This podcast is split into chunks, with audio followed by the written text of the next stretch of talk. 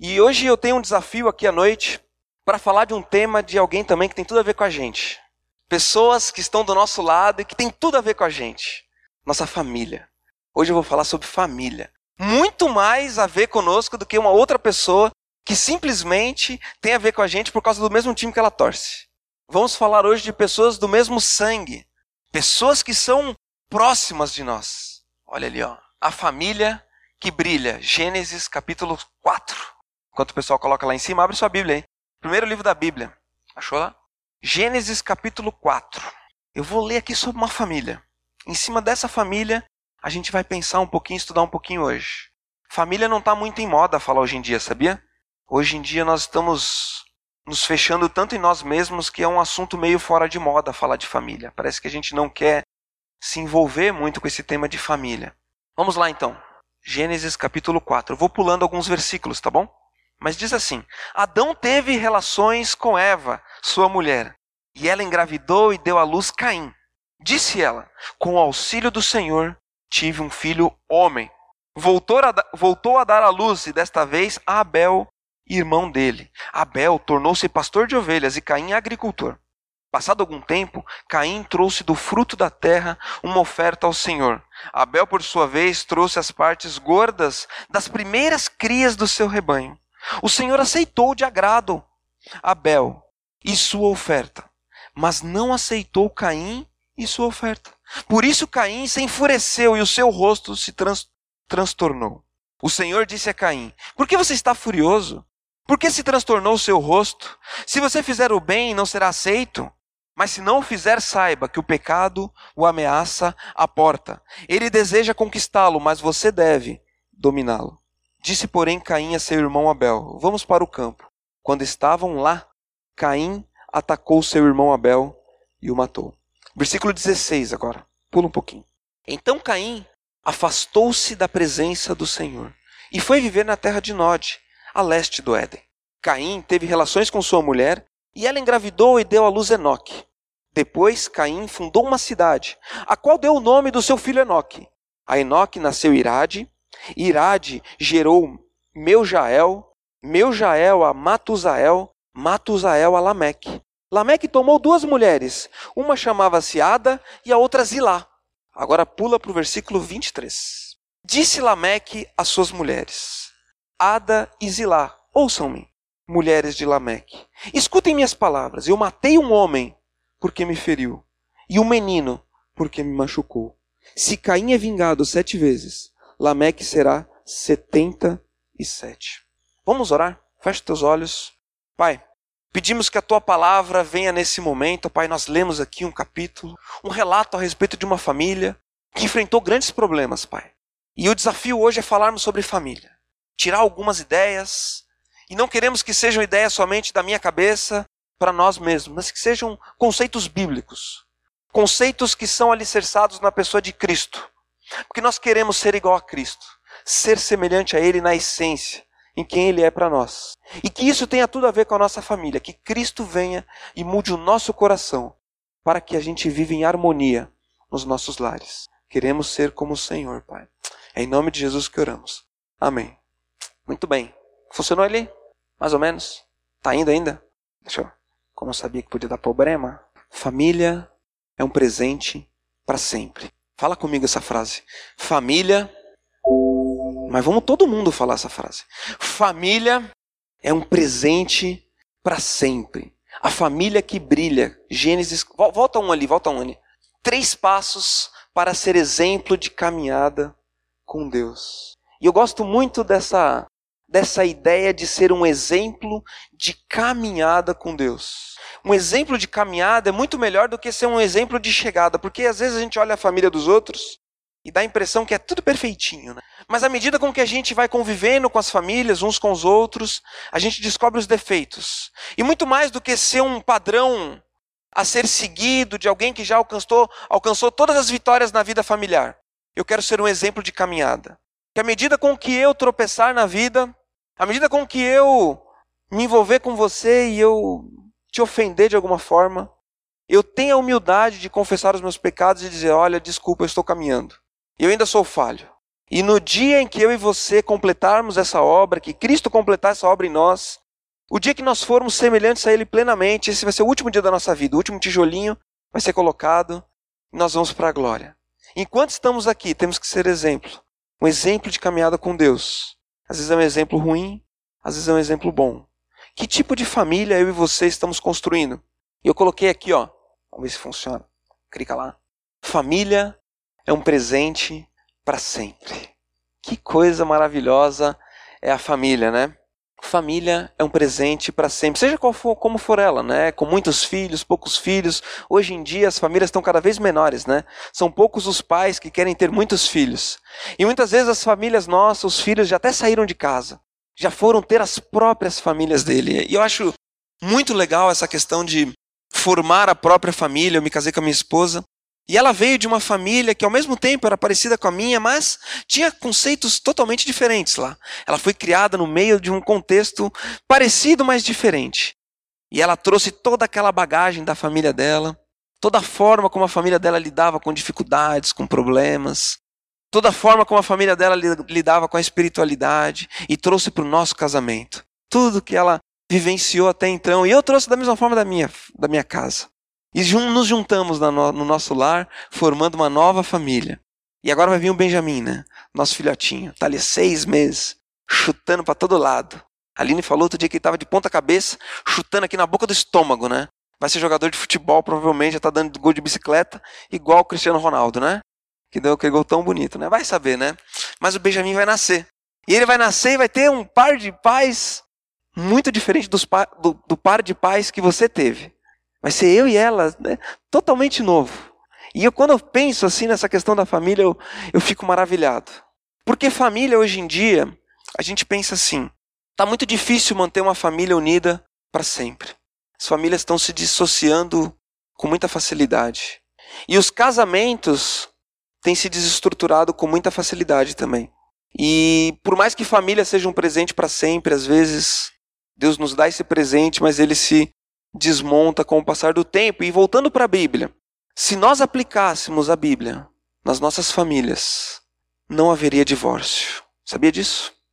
Se a Bíblia fosse 100% aplicada nas famílias, tanto homem quanto mulher, não haveria divórcio. A Bíblia é formidável, meus queridos. Tem um manual de instrução para as nossas famílias. E hoje em dia, coloquei ali ó, uma ilha. As pessoas elas estão se ilhando cada vez mais. As pessoas não estão querendo mais viver em comunidades, estão vivendo isoladas, filhos trancados dentro do seu próprio quarto, do seu próprio covil, né? Fica ali trancado no mundo dele. E o ser humano não foi criado para ser uma ilha. Não foi criado para viver sozinho. Você viu a, vo a voz vai mudando, né? O ser humano não foi criado para viver sozinho. Vamos mudando também a intensidade aqui. Não, não fomos criados para viver sozinho. Uma ilha serve para quatro coisas. Coloquei aqui, ó. Primeiro, para ser dominada. Uma ilha está ali sozinha, vem alguém domina aquela ilha. Segundo, uma ilha serve para ser estudada, analisada, né? Estudiosos vão ali, olham para aquela ilha e falam: "Hum, essa ilha tem esse, aquele tipo de jeito de ser, né? E às vezes as pessoas hoje em dia estão se ilhando cada vez mais. E ao se ilharem, ao negarem a família, elas acabam o quê? Sendo dominadas, sendo estudadas, sendo visitadas às vezes. Às vezes você vai visitar uma ilha, mas as pessoas não querem viver na ilha, não querem viver com a ilha. Por mais que a ilha seja um lugar gostoso, por mais que viver ilhado seja confortável dentro das coisas que a gente que a gente gosta no nosso mundinho, a vida de verdade acontece em comunidade, acontece em família. E por final, ali a quarta coisa que acontece com a ilha, ela é ignorada. Fica sozinha, fica ali isoladinha. Essa é a ilha. Mas vamos adiante. Olha que bonitinho, né? Essa semana nasceu dois bebezinhos lá em Caxias do Sul, né? A Helena, não, a o como é que é o nome, amor, dos dois? Clara e Henrique. Nasceram dois bem, bem juntinhos, dois amigos nossos. Quando a, quando a gente nasce, né, quando os pais vendo crescer a sua família, vem aquele bebezinho tão bonitinho, olha só, coloquei até uma fotinha aqui de um porquinho espinho, olha só que, que maravilha, né? Todo todo cuidado, né, com aquele bebezinho que vai crescer, e o porco espinho cresce, né? E ele cresce e vira. E dizem até assim, né? Que o, pai fala assim: ai, que vontade de comer, morder esse neném, né? Depois, quando cresce, fala assim: ai, por que, que eu não, não comi quando era criança, né? De tanta dor de cabeça que acaba dando o guri. E às vezes também, assim, no próprio casamento também, né? Quando, quando acabam de casar, tudo é, é mil maravilhas, é tudo, tudo legal, tudo bacana, mas com o passar do tempo, os casa a, à medida com que a gente vai se aproximando um dos outros, os espinhos que nós temos acabam espetando o outro, né? E as famílias acabam tendo muita dificuldade. E as dificuldades se prolongam muito, porque nós não conseguimos solucionar as diferenças. Temos muita dificuldade de entender o outro do jeito que o outro é, aceitá-lo, per pedir perdão, perdoar e solucionar os problemas. A gente prefere o quê? Ignorar os problemas e problema ignorado tende a crescer cada vez mais. Olha que legal esse versículo, Gênesis 2, 24. Vamos ler junto? Vamos lá. Portanto, o homem deixará seu pai e sua mãe e se unirá à sua mulher, e se tornarão uma só carne. Logo no capítulo de Gênesis, quem institulou a família foi Deus. Ao criar Adão, depois de Adão ele, ele foi criado ali no jardim, no jardim do Éden, e depois Deus criou a Eva para ele, né? Uh, eu acredito que Adão, ele, quando ele começou a ver os animais, né, ele começou a dar nome para os animais, ele teve dificuldade de entender essa questão dos gêneros, né? O que, que é homem, o que, que é macho, o que é fêmea, né? Aí falava assim, não, ele, o leão, a leoa, né, são animais diferentes, mas são parecidos ao mesmo tempo. Como pode isso, né? E Deus falou, calma, calma que logo logo você vai descobrir essa diferença. Aí Deus presenteia a Eva para ele uma esposa perfeita, desenhada sob medida para Adão, né? Imagina aquele casal na perfeição ali. Deus estabeleceu essa família tão bonita. E olha que legal esse versículo. Vamos destrinchar um pouco ele. Primeira coisa aqui, ó. O homem, portanto, o homem. Essa palavra homem tem a ver com maturidade. Primeira coisa tem que ser homem para casar. Tem que ser mulher de verdade para casar tem que se apoderar de uma maturidade. Hoje em dia, às vezes, tem crianças casando, né? E crianças não tem a ver com a idade, às vezes são pessoas com muitos anos corridos, mas ainda não adquiriram a maturidade para se unir num casamento. Segunda palavra ali, ó, deixará. Essa palavra é muito significativa também. Tem a ver com mudança. Portanto, o homem deixará. Ou seja, ele vai mudar o estado que ele estava antes para um novo estado. E hoje em dia muitos casamentos já começam com dificuldades nessa área. Porque não há mudança. A dependência financeira, emocional, até profissional da casa acaba continuando no me continua no mesmo estado em que estava antes, só que agora aquele casal casou, mas continua dependendo financeiramente dos pais.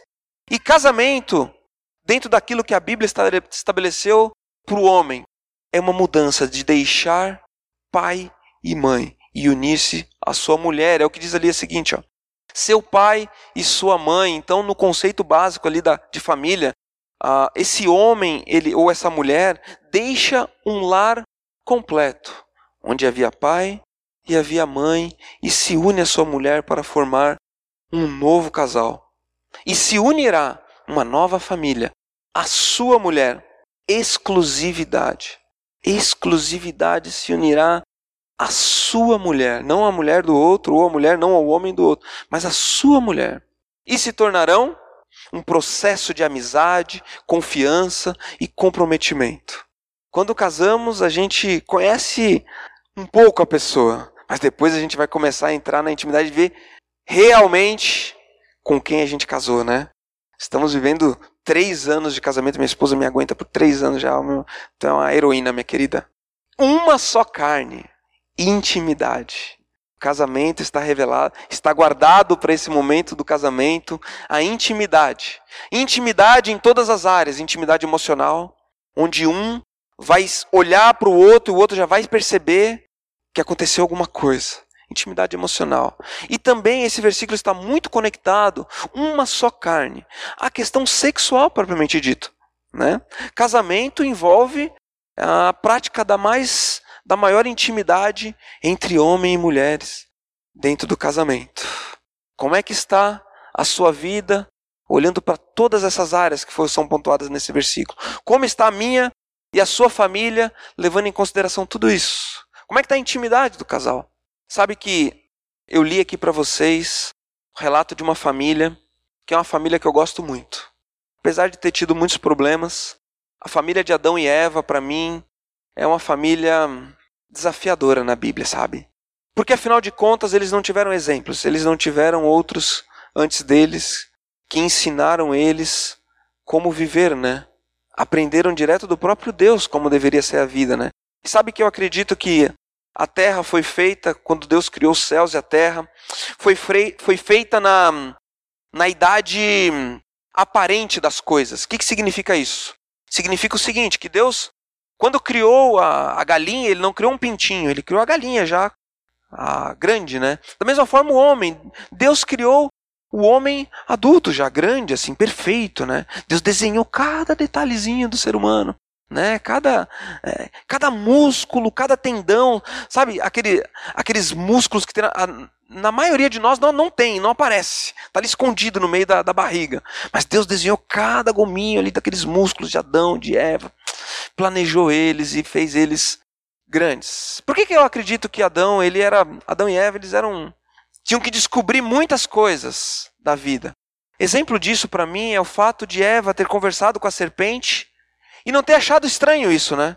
Ter conversado com uma, uma serpente que falou com ela e ela simplesmente ter dialogado com aquela serpente. Se fosse eu, já saía correndo, né? Imagina, você tá andando assim de repente, pss, oh, Fabrício, você olha a cobra tá falando, eu sai correndo, né? Mas Adão e Eva não, Adão e Eva conversaram ali com a serpente e foram seduzidos pelas serpentes. Colocaram em xeque tudo aquilo que Deus era para eles e caíram na lábia da serpente. Adão e Eva pecaram e pecaram feio. Foram ao fundo do poço, meus queridos. Erraram. E eu acredito que foi muito devastador para Adão e Eva serem expulsos do, do paraíso. Muito devastador em todas as áreas.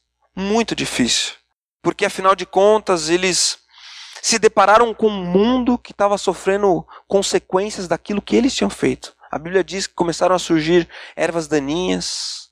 A morte eles se depararam, e a primeira morte que eles se depararam foi daquele cordeirinho que foi morto para que eles recebessem as roupas. Então as consequências do pecado foram muito drásticas. E Adão e Eva se viram no fundo do poço. Talvez como alguns de nós pode possa se ver hoje no fundo do poço. E quando a gente acha que chegou no fundo do poço, sempre descobre que pode ir mais fundo. Quando a gente está no fundo do poço, o ruim de estar tá no fundo do poço, sabe o que é? A gente nunca sabe se está no fundo do poço. Né? Que a gente pode achar que está no fundo do poço, mas pode ficar bem pior ainda. Mas o que eu acho legal de Adão e Eva é que eles chegaram no fundo do poço, foram expulsos do paraíso, mas olharam para Deus novamente. Eles voltaram os olhos deles para Deus. E Adão e Eva receberam um presente muito importante. Receberam uma família. Uma família que tem defeitos, né? Quando Eva pecou, Adão já culpou Eva, Eva culpou a serpente, já ficou aquele climão, sabe? Ah, já ficou aquela coisa ruim. Eles pecaram, mas não tinha pra onde correr. Eles tinham um ou outro. Eles tinham um presente, que era um ou outro. E eles puderam se apoiar e falar: quer saber? Vamos tocar a nossa vida. Vamos seguir adiante. Vamos segurar na mão de Deus e caminhar. E esse presente de Deus é maravilhoso, mas talvez você pense assim: ah, mas a minha família, Fabrício, olha, ela não é esse presente tão bom, ela é meio um presente grego. Sabe o que é o presente grego? É o chamado cavalo de Troia. Eu acho que eu recebi um presente meio avesso, né? Daí que vem a expressão cavalo de Troia. E eu quero te convidar a mudar um pouco, se essa é a sua mente, se essa é a sua sua visão da sua família. Talvez você olhe para sua família e veja muitas, muitos defeitos ali na sua família. Pais disfuncionais, filhos rebeldes, irmãos traidores. Não sei, talvez você se depare com situações difíceis na sua casa. Eu te convido a abrir a Bíblia lá no livro de Mateus, capítulo 6, versículo 22. Evangelho de Mateus, capítulo 6, versículo 22. Diz o seguinte: os olhos são a candeia do corpo. Se os seus olhos forem bons, todo o seu corpo será cheio de luz. Mas se os seus olhos forem maus, todo o seu corpo será cheio de trevas. Portanto, se a luz que está dentro de vocês são trevas, que tremendas trevas serão. Se o seu olhar para com a sua família é um olhar pesado, de pesar, eu te convido a mudar o seu olhar. Os nossos olhos, como diz nesse versículo, são a candeia do corpo. Se os seus olhos forem bons, todo o seu corpo será cheio de luz. Porque à medida com que a gente tem muito a ver isso com a forma como a gente olha para as pessoas. Porque se a gente olhar para as pessoas e começar a elencar todos os defeitos dela, a gente não vai querer ficar do lado de ninguém. Se olharmos para os nossos pais e a gente vê todos os defeitos que eles fizeram, tudo de ruim que eles cometeram, e somente isso a gente olhar, a gente não vai querer ficar do lado deles. E eu convido você a mudar o olhar mudar a maneira como talvez você enxerga aqueles mais próximos de ti. Porque aqueles que são mais próximos de nós, muitas vezes são os que mais machucam a gente. Que nem o porco espinho, né? Os mais pertinho da gente, às vezes são os que mais a gente consegue identificar os egoísmos deles, as maldades. Não, mas ele fez isso aí de maldade mesmo. A gente identifica com muito mais facilidade. E o que Jesus nos chama aqui é mudar os nossos olhos. Se os nossos olhos forem maus, todo o corpo será cheio de trevas. Se o nosso olhar for um olhar ruim, a gente nunca vai sair desse poço. E Adão e Eva tinham tudo para nunca mais um olhar na cara do outro. Onde já se viu, Eva, você fazer isso com a gente? Olha aqui o que a gente está desfrutando agora. Ah, mas por que, que você não falou nada? Por que, que você comeu também? Um já começou a acusar o outro, eles tinham tudo para se afastar um do outro. Quer saber? Eu vou seguir a minha vida, você segue a sua, e deu para nós. Mas eu quero falar hoje três passos para ser exemplo de caminhada com Deus baseado nesse texto de Gênesis. Primeiro, vamos ler junto? Dá, consegue enxergar? Mesmo quando erramos, formidável. Mesmo quando erramos, volta para Gênesis, volta para Gênesis. Gênesis 4, versículo 1 diz o seguinte: Adão teve relações com Eva, sua mulher. Olha aí, ó. E ela engravidou e deu à luz Caim. Disse ela: Com auxílio do Senhor te, tive um filho homem. Esse versículo é chave para a família de Adão e Eva. Sabe por quê? Até então, a Bíblia não relata como estava a relação de Adão e Eva com Deus. E é legal demais ver que Eva deu à luz com o auxílio do Senhor. Tive um filho homem. Eva foi o canal dentro dessa família, ela, Adão e Caim, de reatar essa relação com o Senhor. Olha que beleza, né? Talvez Adão, tô aqui especulando, não queria mais nem saber de Deus. Ah, ele mandou a gente embora do paraíso, então, ó, quero mais nem saber dele. Mas a barriga de Eva começou a crescer. Nunca tinha tido um filho. E havia uma promessa de Deus dizendo que o fruto do ventre de Eva pisaria na a, a cobra, morderia o calcanhar e ele pisaria na cabeça da serpente. Então, de certa forma, a Eva talvez entendeu naquela promessa que Deus tinha feito, de que do fruto do ventre dela viria aquele que mataria a cobra, a serpente, a responsável por toda a desgraça deles. E à medida com que Eva vivencia as dores do parto, que é, que é a dúvida nossa aí da minha esposa, será que vai ser natural ou vai ser cesárea, né? A gente está nesse impasse, né? E à medida com que Eva vivenciou aquelas dores do parto, ela se lembrou de Deus. E eu fico imaginando Deus ali do lado, falando: respira, Eva, vai, vai, faz força agora, né? Que nem os médicos fazem, né? E Deus auxiliando presencialmente ela para dar à luz Caim. Eva voltou-se para Deus. E juntamente com ela, ela trouxe o marido dela de volta, e depois você lê que toda a família também voltou-se, com exceção do Caim. E é muito legal isso, gente, porque por pior que tenha sido o erro que eu e você temos cometido. Às vezes em família a gente cometeu erros, verdadeiras coisas que não deveriam ser feitas, né?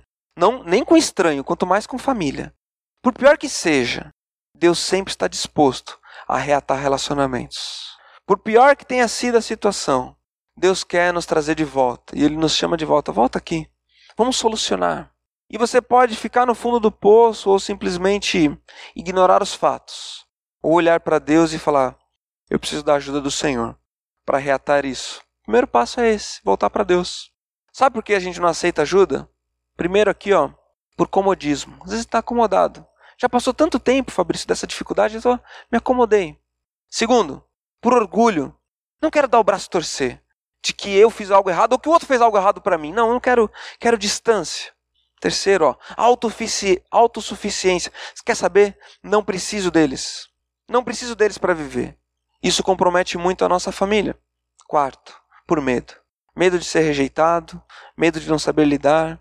E o perdão sempre é o melhor caminho para solucionar problemas em família. A gente certamente vai ter muitas dificuldades. Sempre temos, né? Dois, o que é necessário? O segundo passo para ser exemplo de caminhada com Deus. Vamos ler junto? Vamos lá. Controlar, controlar as minhas emoções é minha responsabilidade. Caim e Abel chegaram diante de Deus com as suas ofertas. E a Bíblia não fala por quê, mas Deus aceitou a oferta de Abel e rejeitou a de Caim. Muito provavelmente por causa do coração. Que Deus sabia que o coração de Caim era meio distorcido. E eu acho muito interessante aqui no versículo 4, no 5, que fala que o rosto de Caim se transtornou. Né? Fala que ele ficou de bico, amarrou o burro, né? Amarrou o burro. Já viu? Já viu gente com o burro amarrado? É mais os homens ou as mulheres que amarram o burro? O que, que vocês acham? Lá em casa é mais as mulheres, né? Ela vai falar que é mais os homens, né? O que, que foi, Aline? Nada não. Ou, ou ela, né? Ela fala que eu tremo a boca. Quando eu fico nervoso mesmo, minha boca treme, assim, ela consegue identificar quando eu tô nervoso. Mas Caim pisou na bola, cara. E ficou magoadinho. Mas para, Coima vai carpir um lote. Para! Olha o que Deus fala para ele, vai Caim. Você errou, mas agora acerta, cara. Não fica magoado, não é para tanto. Olha o que ele diz: O Senhor disse a Caim: Por que você está furioso? Por que se transtornou o seu rosto? Se fizer o bem, não será aceito. Faz direito esse negócio. Vai dar certo. Mas se não o fizer, saiba que o pecado o ameaça à porta. Ele deseja conquistá-lo, mas você deve dominá-lo. Em outras palavras, o que Deus está falando para Caim: Caim, é responsabilidade sua controlar suas emoções.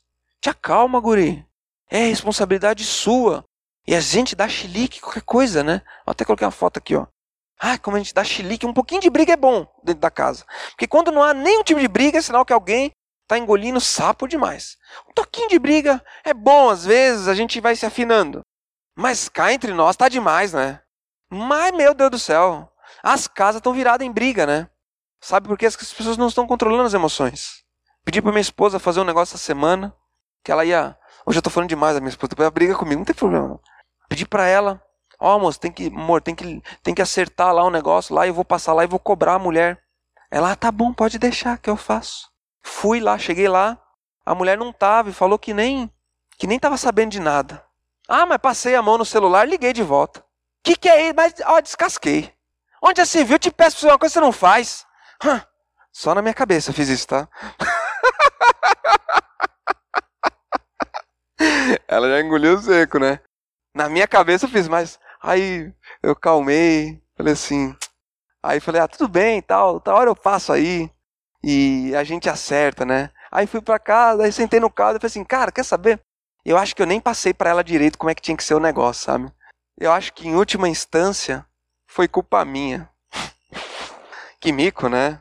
Já pensou se eu ligo de fazendo o, meu impulso? E a gente faz isso, né? Toda hora, né? A gente Dessa vez eu consegui me conter, mas às vezes eu não consigo, né? Às vezes eu fico nervoso do nada. E que Deus olha para Caim e fala assim: Caim, para, para de cachaça, Caim. Não é para tanto. E você viu o que, que Caim fez, meu Deus do céu? Vai matar o irmão porque não deu certo o negócio. E ele matou o irmão. Premeditadamente. Vamos ali que eu vou te contar um negócio ali. Foi lá e matou Abel. Primeiro assassinato da história. Nossas emoções estão ligadas às nossas expectativas e as nossas frustrações. Temos diversas expectativas de que diversas coisas vão acontecer ao longo do dia, ao longo da semana. E quando essas expectativas não dão certo, ficamos frustrados. Isso mexe diretamente com as nossas emoções. E não delegue a outro as suas responsabilidades. É sua responsabilidade lidar com as suas emoções. E olha o que é pior: emoções descontroladas viram pecados desgovernados. Vamos ler junto? Vamos lá. Emoções des descontroladas viram pecados desgovernados. Como eu lido com o meu pecado? De maneira responsável, então. Olha, coloquei alguns pontos aqui, ó. Quem quer, quem está anotando aí, ó. Primeira coisa, identificando o pecado. Dá nome ao pecado. Olha, eu estou com dificuldade nessa área, Fabrício. Segundo, reconhecendo com pedido de perdão. Não pedido de desculpa. Ou não aquele pedido assim que você ignora e deixa a coisa cicatrizar sozinho. Não. Pedido de perdão. Dessa forma a gente soluciona. Terceiro, buscando forças no Espírito Santo. Porque às vezes a gente tem dificuldades, meus queridos, que com as nossas próprias forças não dá. Na verdade, todas elas, todo pecado nosso. Se Deus não agir em nós, a gente acerta aqui, mas daqui a pouco a gente cai de novo. O Espírito Santo de Deus tem que agir no nosso coração. Quatro, mudando de atitude. Lidar com o pecado de maneira responsável é mudança de atitude. Não adianta a gente pecar, pedir perdão, mas já premeditar que vai fazer de novo igual. Tem que querer fazer diferente. Cinco, buscando ajuda de outros. Não estou conseguindo sozinho, Fabrício. Busque ajuda. Talvez você precise de ajuda de profissional para lidar com as suas emoções, com seus pecados. Sexto, prestando contas. Preste contas dos seus pecados. Preste conta das suas dificuldades. Você vai ver com o passar do tempo, Deus vai agir no nosso coração. E os pecados vão deixando de ser presentes em nós. Caim não fez isso. Não admitiu, não identificou, não reconheceu, não buscou força, não mudou de atitude, não buscou ajuda, nem prestou conta para ninguém. E olha no que deu. Terceiro e último, afastar-se de Deus sempre trará, trará consequências desastrosas. Regra 100%, sem exceção. Não existe ser humano que se afaste de Deus e que no final dá certo. Não existe. Sempre que o ser humano se afastar de Deus, virar as costas para Deus, as consequências serão desastrosas. E o pecado, ele é uma coisa que tende assim a aumentar cada vez mais. Ele cresce, não diminui. Ele cresce. Versículo 16. Gênesis 4:16 diz: Então Caim afastou-se da presença do Senhor e foi viver na terra de Nod, a leste do Éden. E depois você viu que eu li no começo aqui o que aconteceu com os filhos de Caim. Infelizmente, o final do capítulo 4 relata a história desse homem chamado Lameque, que falou ali: Matei um homem porque me feriu, e um menino porque me machucou. Em algumas traduções da Bíblia diz que ele matou uma criança porque ela pisou nele. Ou seja, o pecado de Caim, aquilo que Caim tinha feito de maneira tão banal, tão fútil, aumentou cada vez mais. Sabe por quê? Porque Caim decidiu virar as costas para Deus. E é drástico, né? Você fala assim, ah, virar as costas para Deus é se abandonar, deixar de vir na aliança, deixar o grupo célula, começar a ir para as festas. Eu acho que isso é terrível. Mas às vezes a gente abandona Deus aqui dentro. Estando aqui, pequenas atitudes do nosso dia a dia mostram a conexão do nosso coração. Pequenas atitudes, ao passar do tempo, vão ganhando grandes proporções. Às vezes a gente pode estar muito distante de Deus, estando sentado aqui todo domingo. Mas a oração é uma oração superficial. Não há prestação de contas e não há mais mudança de vida. E a gente vai lentamente se afastando de Deus. Mas o contrário também é verdade. Todo homem que buscou a Deus, que buscou se aproximar dele, viu na sua família grandes mudanças. E as pequenas atitudes fazem muita diferença com o passar do tempo.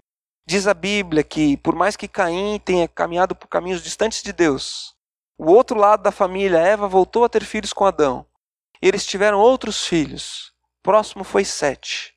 E Deus começou a ser invocado. Vamos ler aqui o 25, olha só. O nascimento de Sete.